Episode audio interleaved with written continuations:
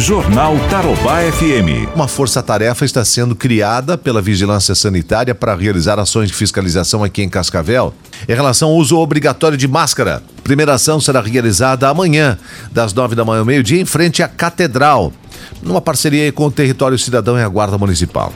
Bom, é, haverá todas as orientações aos que estiverem sem a máscara, além de doar o equipamento para assegurar a proteção das pessoas. Durante um mês, as abordagens serão apenas no campo da orientação. No entanto, a partir do dia 24 de junho, começa a segunda fase. Aí, gente, as ações já serão mais rígidas, com aplicação de multas, especialmente em casos de reincidência. Os valores das multas eh, vão variar entre 106 reais, uma unidade padrão fiscal do Paraná, 533 reais para pessoas físicas e entre R$ 2.132 e 10.660 para pessoas jurídicas, aquelas que não estão cumprindo com as normas dentro da sua empresa.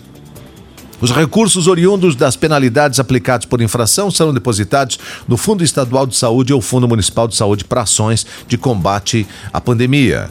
Outras ações já estão previstas no cronograma da Vigilância Sanitária. Uma delas será terça-feira na rodoviária, das nove da manhã ao meio-dia também.